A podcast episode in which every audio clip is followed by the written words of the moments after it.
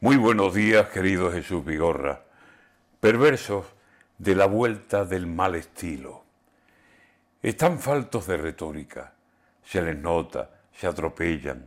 Antes les sale el insulto que la ironía y se empeñan en que las malas palabras ganen terreno a las buenas. Falta estilo, falta arte y sobra la mala lengua. ¿Dónde están aquellas voces cultas, agudas, serenas, que con un par de adjetivos puestos de forma maestra dejaban a los rivales sin salida y sin respuesta?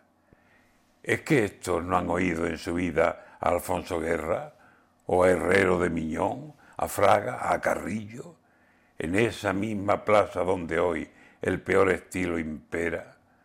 Porque están faltos de verbo, sobrados de verborrea, faltos de doble sentido y de lecturas amenas que en estos casos ayudan a resolver muchas cuentas, con sonrisas por lo bajo o bien con risas abiertas.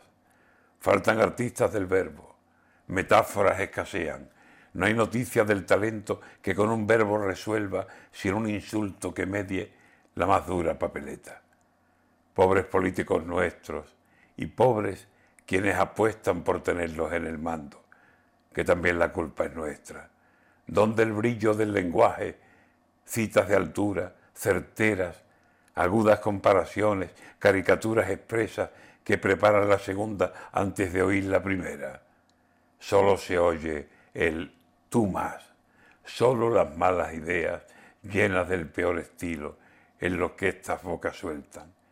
Y lo que de izquierda digo, lo digo de las derechas, y lo digo de los del centro, y de las fuerzas extremas. Los oigo y más de una vez siento la vergüenza ajena. Para gobernar España, a ver si muchos empiezan por llenarse de cultura y por limpiarse la lengua.